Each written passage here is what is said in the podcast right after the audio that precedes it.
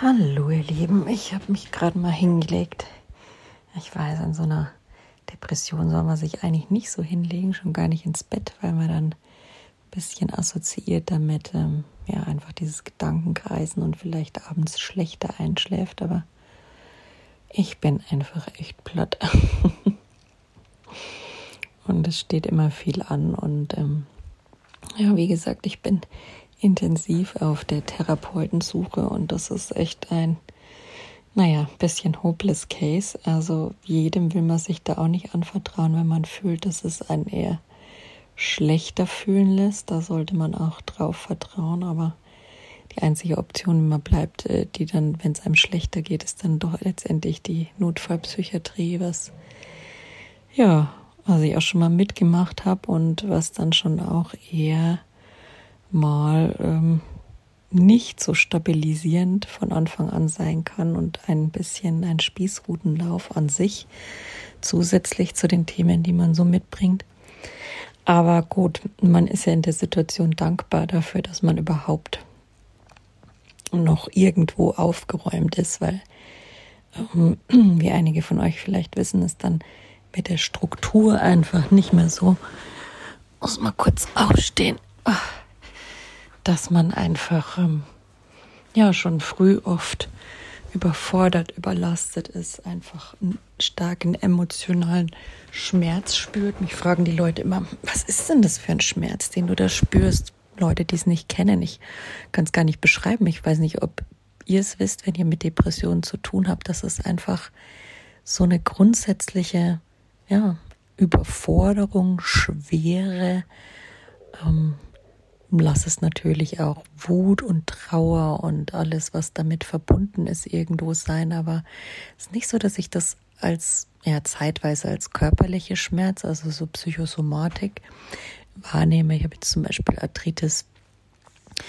Und ähm, ja, Skinpicking wird bei mir wieder mehr. Ich kratze darum und mache dies und jenes und habe Bauchschmerzen und hier drückt's, da drückt's, Migräne ist wieder gern da.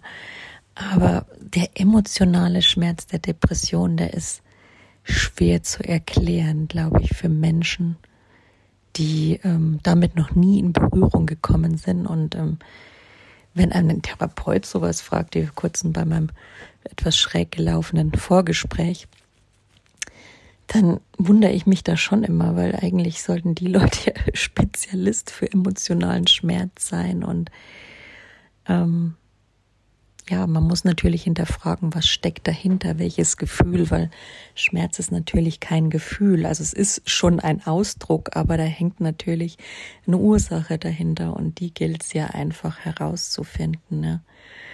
Und ähm, ja, ich finde erstens mal, die Suche nach einem Therapeuten ist gerade mega anstrengend. Da darf sich jeder, der gerade in einer ähnlichen Phase ist, einfach immer mal zurückziehen, auch mal ausruhen und Pausen machen, alles, was einem irgendwie selber gut tut, was natürlich vielleicht auch nicht immer von einem Umfeld anerkannt wird. Also wenn dann mal der Haushalt hinten runterfällt und das Kind halt auch mal länger vorm Bildschirm geparkt wird, das ist, das Gesamtsystem muss ja funktionieren. Ihr müsst ja als Eltern habt eure Rolle und da kann man nicht einfach mal auschecken. Also ich habe das jetzt auch im Live erlebt. Es gibt viele Hilfsangebote, aber ähm, die Telefonzeiten sind da sehr speziell und ähm, jemand zu erreichen ist da auch nicht so möglich. Und wenn man jemand erreicht, dann kann man sicher sein, dass das Hilfsangebot nicht ad hoc zu buchen ist oder ja verfügbar ist und ähm, auch schon gar nicht ohne da wahrscheinlich einen Seelenstrip dies hinzulegen. Also das ist für Menschen mit psychischen Erkrankungen auch nicht so einfach, denn wer will jedem seine private Geschichte und sein Leiden auf die Nase binden und noch dazu, wer will es denn überhaupt hören? Und ich finde es immer spannend, wenn ich dann ähm, jetzt für diverse Tagkliniken auch schon Vorgespräche gehabt und ähm, also was ist Vorgespräche, Aufnahmegespräche. Ja, es ist nicht so richtig aufbauend. Das ist dann was, was einen zusätzlich noch belastet, wenn man dann hört da acht, zwölf Wochen Wartezeit, ne, acht bis zwölf Wochen und ähm, ja, wir melden uns mal wieder und ähm, so die letzte Frage ist dann immer noch dieses Abgleichen. Und da möchte ich jetzt gar nicht den Eindruck erwecken, dass es an den Menschen liegt, dass ich die nicht für kompetent halte oder sonst was. Es ist einfach Systemkritik, dass es einfach nicht mehr geht. Das Gesundheitssystem, ich habe da gestern einen Post gemacht, mir natürlich klar, dass der Herr Lauterbach wahrscheinlich anderes zu tun hat, als auf mich äh, Nobody zu hören, aber dennoch ist, finde ich, jede Stimme zählt. Und ähm, auch wenn ich in der Depression bin und mir das auch Kraft kostet, manchmal die Stimme zählen zu lassen, so finde ich es einfach wichtig, denn das sind Themen, die betreffen uns gesellschaftlich sehr stark, betreffen nicht nur mich. Und klar, auch ein Live-Beispiel mal anzuzeigen, wo denn der, ja, der Hase, der Hund begraben liegt, wie man manchmal so schön sagt, ist sicher nicht ähm, das Unrealistischste und ja, könnt den Post gestern zum Tag der Gleichstellung der Behinderung auch gerne teilen, denn aufgrund meiner Depressionen, ähm, das ist auch natürlich persönlich, dass ich hier erzähle und der eine oder andere meint vielleicht zu persönlich, habe ich auch öfter mal in der Familie so ein paar Diskussionen, aber ich muss sagen, ich möchte es bewusst gern offen halten, muss aber auch immer wieder schauen, wo es für mich dann achtsam bedeutet, doch weniger zu sagen. Aber ich finde es einfach auch wichtig, über Themen am Rande der Gesellschaft zu reden, einfach um die aus dieser Tabuisierung endlich rauszuholen. Ich meine, dass es Depressionen und psychische Krankheiten sind auf Platz zwei der, der Fehlzeiten im Beruf und das liegt zum Teil an den Berufen, an diesem Leistungsdruck, an den Kulturen mit Fehlerumgang, die sich da in, in Unternehmen etabliert haben, mit Führungskultur. Ähm, ich folge da auch gerne der neuen Narrative. Das ist so eine wunderbar freie, selbst hierarchisch verwaltete Organisation, die sich da eben auch viel mit Gesundheit auseinandersetzt. Und Themen wie Neurodivergenz, das ist ja auch für mich mit ADHS sehr wichtig, dass wir einfach eine andere Denke haben. Und die nimmt da alle mit ins Boot. Und ähm, ja, schafft dann eine Offenheit und eine Sicherheit und das ist es eben. Den meisten Menschen fällt am Arbeitsplatz und das ist das, was die meisten von uns krank werden lässt, die, die psychische Sicherheit. Ne? Und wir haben sie in unserem Leben auch meistens schon nicht. Also wer hat denn von Erziehungsseite ähm, wirklich einen Halt und eine Sicherheit mitbekommen? Der darf sich jetzt gern melden. Also es freut mich für alle, die jetzt die Hand heben, mal virtuell. Aber ähm, ich denke, der Großteil der Menschen hat es einfach nicht. Und wie gesagt, ich sage es immer wieder, ich halte Deutschland für eine sehr traumatisierte Gesellschaft, einfach aufgrund von zwei Weltkriegen und ähm, muss ich mir jetzt nicht irgendwie rechtfertigen für, aber ich finde es doch trotzdem, dass da viele äh, das auch so sehen, finde ich sehr hilfreich. Denn das ist einfach in unserer Energie, in unserem Miteinander gerade stark zu spüren.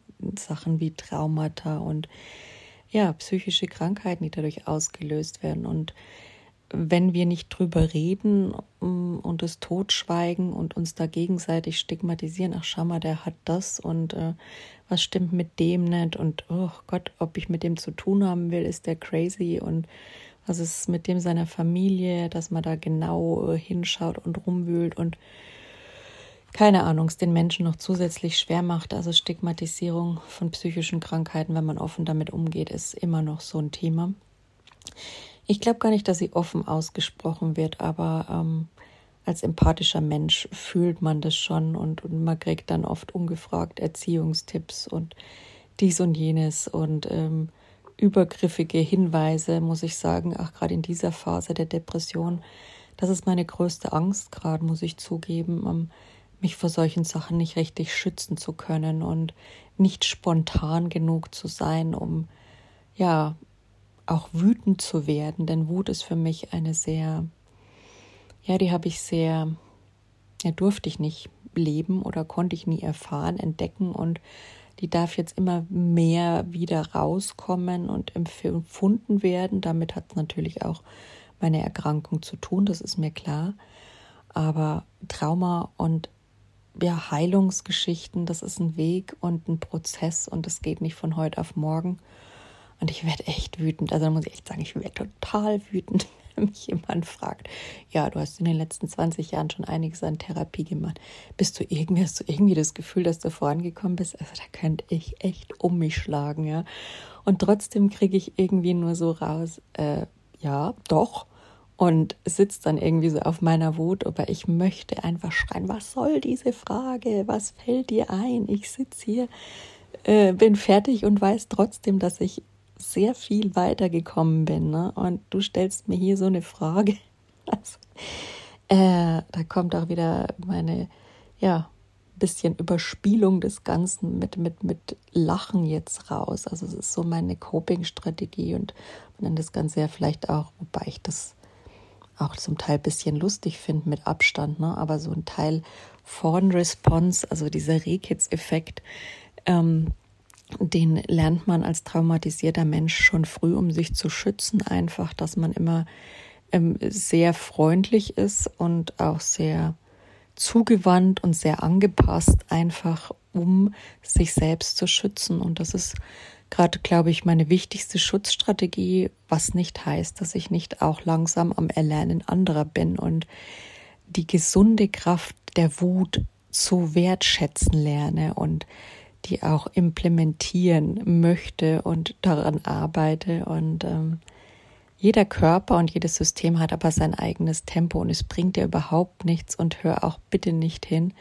Ich versuche auch meine Ohren bei solchen Kommentaren zu verschließen, die dann irgendwie heißen, ja, ich habe das aber so geschafft und ich bin da schon so weit und mach doch mal dies und mach doch mal jenes. Und ich weiß, ähm, vielen von euch ist vielleicht auch mit meinem Kanal dann zu viel, weil ich schon auch immer sehr viel Impulse gebe oder man könnte natürlich auch sagen, das als Tipps verstehen und irgendwie, ja, so sehen, als ob ich hier was besser weiß und dann trotzdem meine Depressionen habe. Ne? Da könnte man mich natürlich auch in Frage stellen. Aber für mich ist es mehr ein, ein Miteinander, ein Teilen von Infos der Dinge, die mir gut tun, wo ich gute Erfahrungen mitgehabt habe. Und das ist mir irgendwie so ein Anliegen, dass ihr das mitkriegt. Aber wenn euch das natürlich zu viel ist, dann würde ich euch einfach auch bitten, da abzuschalten und das nicht zu lesen. Ich finde, da ist Eigenverantwortung immer das Wichtigste. Das dürfen wir auch wieder lernen und ich auch. Und das ist auch mit ADHS ein besonderes Thema und auch gerade in der Depression ein besonderes Thema. Diese ähm, Empfindsamkeit und diese Verletzbarkeit, die da ganz ausgeprägt, das ist ein ganz normales Symptom des Ganzen. Und das wieder ja, erstmal zu bemerken, da einfach überhaupt die Kraft zu haben, das zu verändern. Und ähm, ja, das schafft man in der Phase jetzt nicht unbedingt immer allein. Und deswegen kann ich immer nur sagen, sucht euch Unterstützung und ich drücke euch allen die Daumen, dass ihr sie schneller findet als ich. Also es ist gerade, ähm, ich finde es, ja, eigentlich sollte ich gar nicht mehr drüber lachen, aber es ist so ein bisschen das Leben ach von der lustigen Seite mit Humor nehmen. Das ist für mich auch so eine Coping-Strategie, die mir eigentlich ganz gut tut, weil sonst wäre es manchmal für mich schwer. Und ähm, ja, ich finde aber, wie gesagt, ich bin immer jemand, ich habe das Erstarren gelernt und ähm, diese, gibt ja diese Überlebensmodi, also Flucht, ähm, ähm, Kampf oder Erstarren, ja.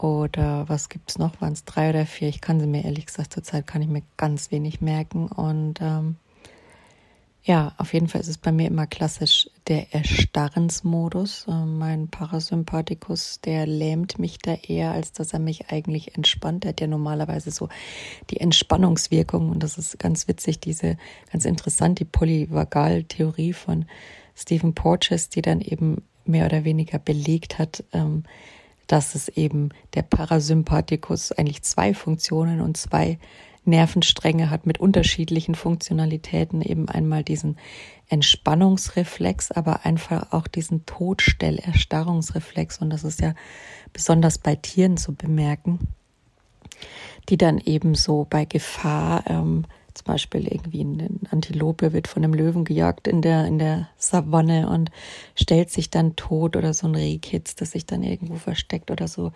ganz ruhig und erstarrt ist, ja, alles, alles ganze System fährt runter, der Herzschlag und die Atmung und was auch immer. Und ähm, natürlich werden auch Hormone ausgeschüttet, Stresshormone. Und es ist ja bekannt, dass wenn eben so eine Erstarrung und sich die vielleicht auch ja dann irgendwann in der Depression widerspiegelt, weil diese Hormone, die machen was mit uns und, so ein Stress, eine Dauerstressbelastung führt dann halt schnell zu psychischen Krankheiten. Das ist auch so, unser Gehirn, hatte ich ja vor kurzem mal einen Post, hat eben keine Schmerzrezeptoren. Unser Gehirn, ähm, also wenn, wenn wir Kopfschmerzen haben, dann sind es irgendwie ich habe es vor kurzem mal gelesen, ich weiß es gar nicht mehr, dann ist es die Durchblutung der Gefäße, dass da irgendwas äh, nicht stimmt, die Haut nicht richtig durchblutet ist oder was auch immer.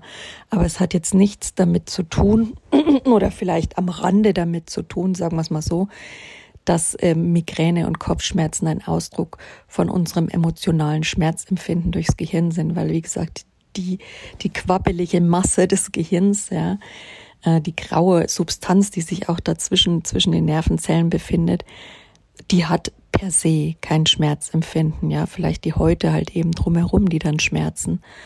Und das ist vielleicht auch ein Symptom, aber alles andere sind dann halt so eine ja, psychische Erkrankungen, Depressionen, psychosomatische Dinge wie Schlafprobleme, mm, Bauchschmerzen, alles was so, weil der Vagusnerv, der ist ja er geht ja vom Gehirn, der ist ja mit dem Gehirn verbunden und geht dann so in unseren Körper und auch primär auch mit dem Darm gut vernetzt. Und dann ist es kein Wunder, dass da uns vielleicht schlecht wird oder unser, ja, unsere Darm, Darmgesundheit sich auch verändert, ja. Und interessant finde ich da auch immer die Wechselwirkung zwischen Darm und Gehirn. Also der Körper speichert ja auch überall Informationen und auch Emotionen im ganzen im ganzen Körpergedächtnis. Und es ist nicht immer nur so, dass vielleicht euer emotionaler Schmerz auch vom Gehirn getriggert wird, sondern vielleicht auch von dem von dem Darm ausgeht, der das ans Gehirn zurückmeldet. Also der irgendwie ein unangenehmes Gefühl, man riecht was, man schmeckt was,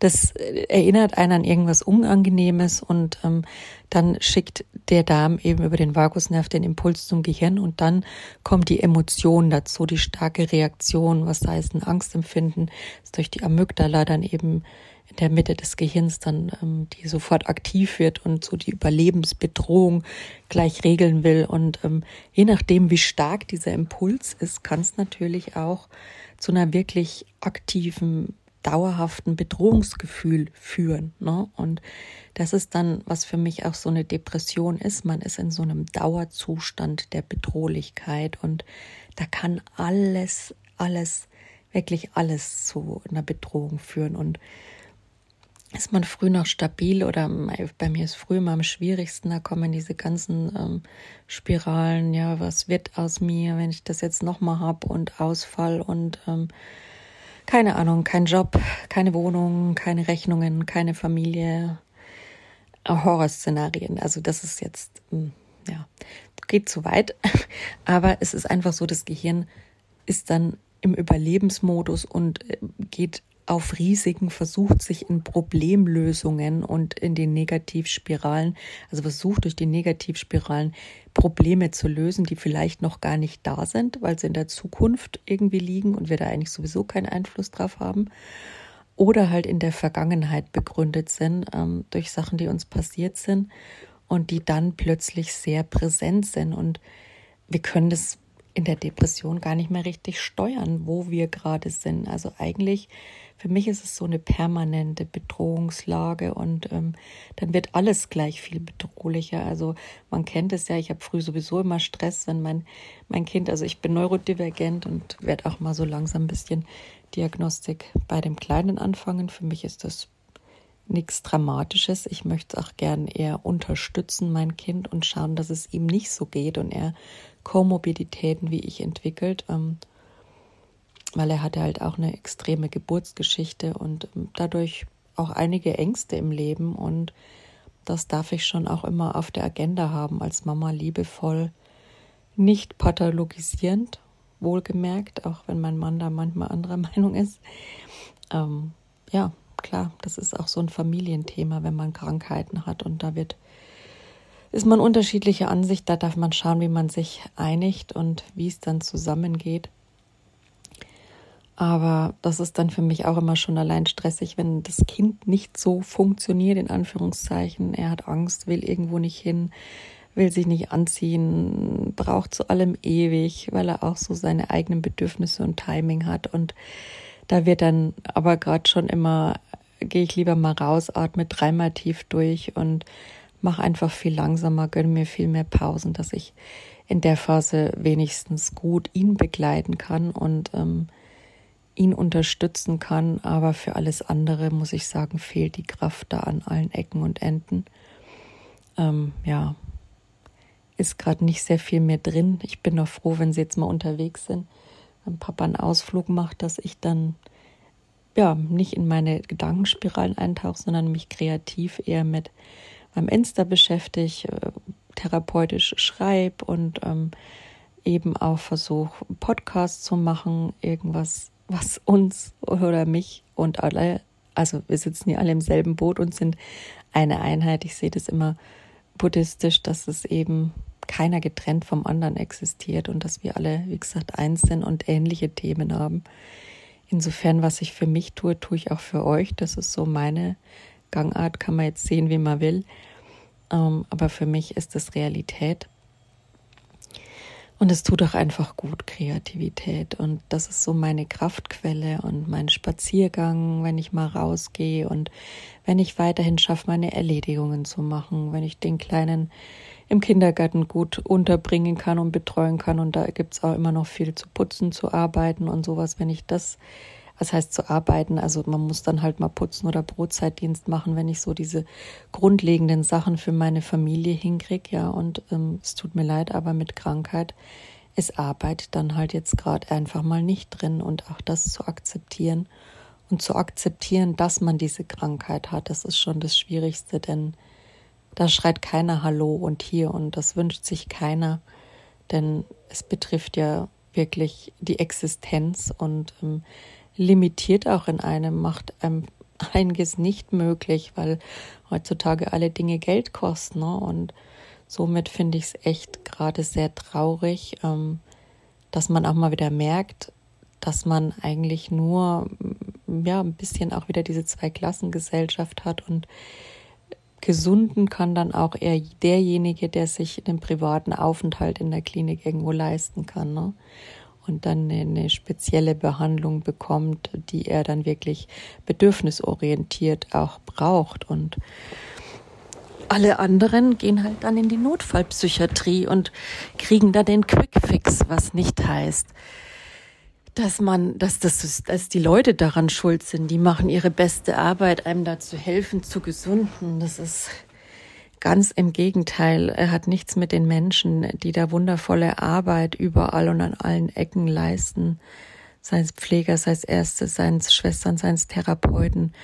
Ähm, die sind, machen da alle einen super Job und sind auch nur Menschen, aber wie gesagt, ich würde mir einfach wünschen, dass sich da systemisch mal wieder was ändert, denn das kann ja einfach nicht so weitergehen. Also ähm, Herr Lauterbach, wird echt da mal Zeit, ein bisschen in die Gänge zu kommen. ist ja auch kein Thema, dass es erst seit gestern auf dem Tisch liegt. Ja, also, und da hängen wirklich Menschenleben dran. Also, das ist vielleicht nicht bewusst, wenn man so eine Depression noch nicht hatte oder sei es eine andere psychische Erkrankung, eine Psychose, aber die sind gravierend und darum sollte man sich, also wo Lebenserhaltung, das sollte eigentlich unser primärer Fokus sein. Da sollte die, die Gelder hinfließen, die Weiterbildung, das Personal. Da sollte man sich doch ein bisschen im Haushalt dran orientieren, ja. Ähnlich eines Wirtschaftsunternehmens. Das konzentriert sich ja auch auf die, wie sagt man, bei uns im Prozessmanagement auf äh, die, die Kernprozesse, ja. Also, oder die, sagen wir mal, die Prozesse, die Schlüsselprozesse, die quasi am am Risiko betroffensten sind, also die quasi laufen müssen, auch wenn es schwer wird, die auch wirklich große Konsequenzen haben, ja, wenn, keine Ahnung, wenn jemand seine Gehälter nicht mehr kriegt, dann ist es natürlich für viele Familien schwer. Also das muss laufen und genauso muss in einem Gesundheitssystem einfach auch so eine Betreuung im psychischen Krankheitsumfeld, wo es dann nicht nur darum geht, dass einer einen Beinbruch hat und der gefixt werden muss und das, ja, heute oder morgen ist dann nicht so kriegsentscheidend, aber bei den psychischen Erkrankungen zählen manchmal Stunden, Minuten. Und wollen wir uns das wirklich, wollen wir uns mal die Zahlen anschauen, ähm, jetzt unschön, aber Suizide, also ich schaue nicht mehr rein gerade, aber ich bin der Meinung, dass es da gerade bei diesen Fallzahlen, die wir da einfach bei psychischen Erkrankungen hat, einiges gibt, was man da sicher sich mal genauer anschauen sollte und ähm, sich da mal wirklich auch äh, ja, annehmen darf und äh, das eigene Gewissen da mit einbeziehen kann. Also ist vielleicht für Politiker nicht immer so einfach. Aber deswegen sind sie auch gewählt, deswegen haben sie auch unser Vertrauen und den Job. Und äh, mein Vertrauen, muss ich sagen, genießt da gerade keiner mehr. Und da darf man sich dann auch mal mit auseinandersetzen. Wenn, ähm, wenn das einfach so schlecht funktioniert und ähm, ja, einfach dann auch Dinge chronisch werden, weil sie verschoben werden, ja. Also äh, drei Monate Wartezeit, da kann ja alles passieren. Also sorry. Und wenn dann für den einen oder anderen so eine Chronifizierung von irgendeinem Leiden entsteht und eine Behinderung, dann sind es doch viel mehr Kosten, als da zu schauen, dass da präventiv was getan wird, dass das System ja besser läuft. Ich meine, ich weiß natürlich, dass es nicht von heute auf morgen geht, aber mal ehrlich, wie lange sind wir denn schon in der Situation? Genau wie mit der Kinderbetreuung. Also das sind so zwei Baustellen, da muss man eigentlich alle seine Ressourcen und seinen Fokus drauf konzentrieren und ja, Außenpolitik ist auch wichtig, sicher. Wir wollen ja auch ähm, nicht irgendwie einen Kriegsschauplatz haben, aber innenpolitisch dürfen wir uns schon mal um die Gesundheit der Menschen an erster Stelle kümmern. Ne? Denn dann ist auch vielleicht unsere Wirtschaft wieder stabil und es wird noch krasser werden. Also vielleicht muss die Wirtschaft erstmal kollabieren, bevor sich endlich den wichtigen Themen der Ressource Mensch als Wirtschaftsfaktor zugewandt wird und nicht nur als Nummer, sondern als Mensch, das darf gesehen werden. Das ist Zeit, gesehen zu werden. Denn das geht so einfach nicht weiter. Da müssen wir uns einfach von verabschieden. Das ist nicht menschlich. Und so kommen wir auch nicht in eine Zukunft, die irgendwie ökologisch wertvoll ist und in dem der Mensch, ähm, ja, noch lange auf dieser Erde weilen wird, weil das einfach kein nachhaltiges Konzept ist. Das ist kollabiert in sich. Also muss ich wahrscheinlich nicht sagen, aber ich möchte es trotzdem mal auch für mein Seelenhai gesagt haben. Und ähm, ja, ich glaube, das Wort zum, zum Sonntag jetzt wieder mal fällig, ähm, jetzt den Podcast zu beenden. Und ähm, ich wünsche einfach allen, denen es ähnlich geht wie mir, die da gerade viel ja zu tragen haben und viel Emotionen und sich da auch nicht mehr richtig steuern und kontrollieren können, dass es irgendjemand an ihrer Seite gibt, der in ihr Leben schneit, der sie unterstützt, der ihnen hilft, auch mit der Scham umzugehen und dann doch mal, wenn es schlecht geht, zum Krisentelefon zu greifen. Ich weiß, was das für eine Überwindung ist, selbst wenn man gar nicht mehr kann oder dann doch in der Psychiatrie aufzuschlagen und ähm, ja, hat alles seine zwei Seiten. Man sagt natürlich, ja, dann sagt immer jeder, ja, wenn du nicht mehr kannst, dann machst du es halt, ist doch gut. Ja, aber das ist halt auch ein sehr schambelasteter, stigmatisierter Prozess. Das ist nichts, was man einfach mal so macht. Das dürfte auch mal äh, alle bedenken. Das ist, ja, also heutzutage nicht so einfach, sich da zu outen. Ich finde es auch immer interessant, wenn manche Leute meinen, die mit Depression noch nie zu tun gehabt haben, ja, also warum erzählst du das nicht einfach? Oder wenn ich das gewusst hätte, sage ich ja, also ich meine, ich habe hier meinen Kanal, äh, muss keiner sehen, weiß vielleicht auch keiner, ist okay. Aber man muss doch schon mal von Depressionen gehört haben und auch wissen, äh, wie sowas in der Gesellschaft akzeptiert ist, da ist es doch kein Wunder, dass Menschen das nicht irgendwie sich auf die Stirn tätowieren und damit rumlaufen. Und äh, also wie gesagt, mir fällt es jetzt schon schwer, das im Job artikuliert zu haben. Und da darf ich jetzt langfristig eben mit leben und das zu akzeptieren lernen, dass ich da jetzt eben eine Behinderung habe und ähm, ADHS mit Komorbidität, Depressionen und ähm, dass das einfach ja, nicht mehr weggehen wird. Und ich, ja, was heißt nicht mehr weggehen wird? Ich bin da schon immer so, dass ich sage, man kann einiges verändern. Aber es verändert sich langsam und es kann immer mal wieder was passieren und es geht immer mal wieder vor und zurück. Also nichts bleibt gleich, das meine ich damit. Und zum Glück kann einem da auch gut geholfen werden. Aber wie gesagt, wenn die Hilfe erst in fünf Monaten kommt, äh, wird schwierig. Also ich drücke mir jeden Tag selbst die Daumen, dass ich ähm, den Tag irgendwie überstehe. Aber das ist ja auch kein, das ist nicht das Leben, das ich führen möchte. Und ähm, ja, Tabletten, man pumpt sich jetzt irgendwie wieder mit Nahrungsergänzung, mit Tabletten. Ich versuche gesund ernähren, ich versuche mich auch mal zu bewegen, ich versuche mal rauszugehen, aber irgendwann geht halt alles nicht mehr.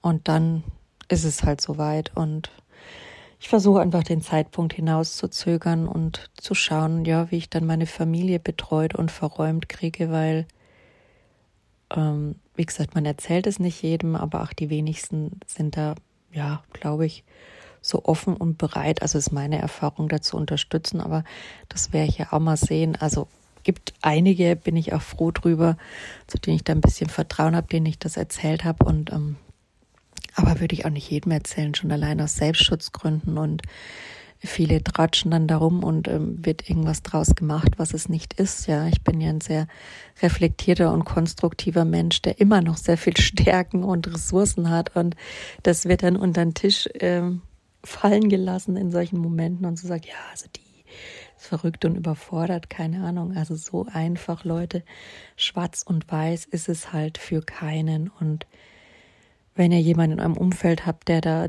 der sich euch offenbart und, und der Hilfe braucht, müsst euch jetzt nicht 24-7 um ihn kümmern. Ähm, setzt Grenzen natürlich, aber redet auch offen und ehrlich, was geht und was nicht.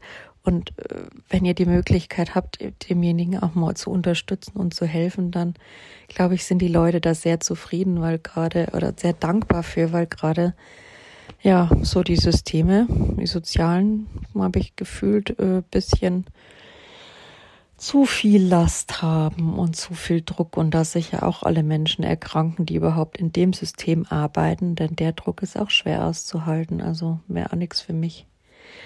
Naja, ihr Lieben, jetzt schauen wir mal, wie es weitergeht. Drückt mir die Daumen. Ich drücke allen da draußen, die in einer anderen oder ähnlich schweren Situation sind oder ja in einer Belastungssituation. Ist ja für jeden anders erlebt und anders gefühlt. Jeder ADHSler fühlt anders, jeder Depressive hat eine andere äh, Dynamik und was ihm gut tut und was ihm schlecht tut. Und ich kann immer nur sagen, das Beste ist, vorsichtig und achtsam zu fragen und keine Tipps zu geben, zumindest nicht ungefragt und auch mit Schuld und Scham vorsichtig zu sein. Also wenn jemand sich klar artikuliert sagt, er möchte das heute nicht, dann nicht noch dreimal nachfragen und noch zweimal sagen, ach, das ist aber schade, denn das ist für diejenigen schon meistens sehr viel Schuldgefühl. Also dass man mal schwer zu ertragen ist, weil man sowieso schon so viel Schuld und Scham fühlt über die Situation und sich erstmal wieder mit der arrangieren darf.